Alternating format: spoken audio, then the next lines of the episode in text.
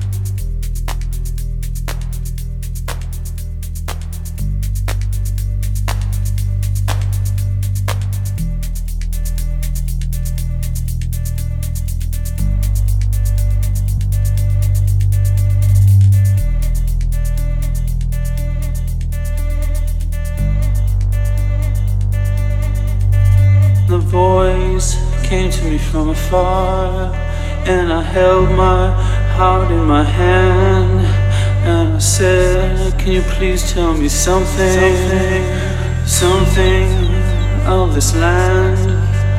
And a voice came to me from afar, and I held my heart in my hand. And I said, Can you tell me something, something of this land? And the voice came me from afar, and I held my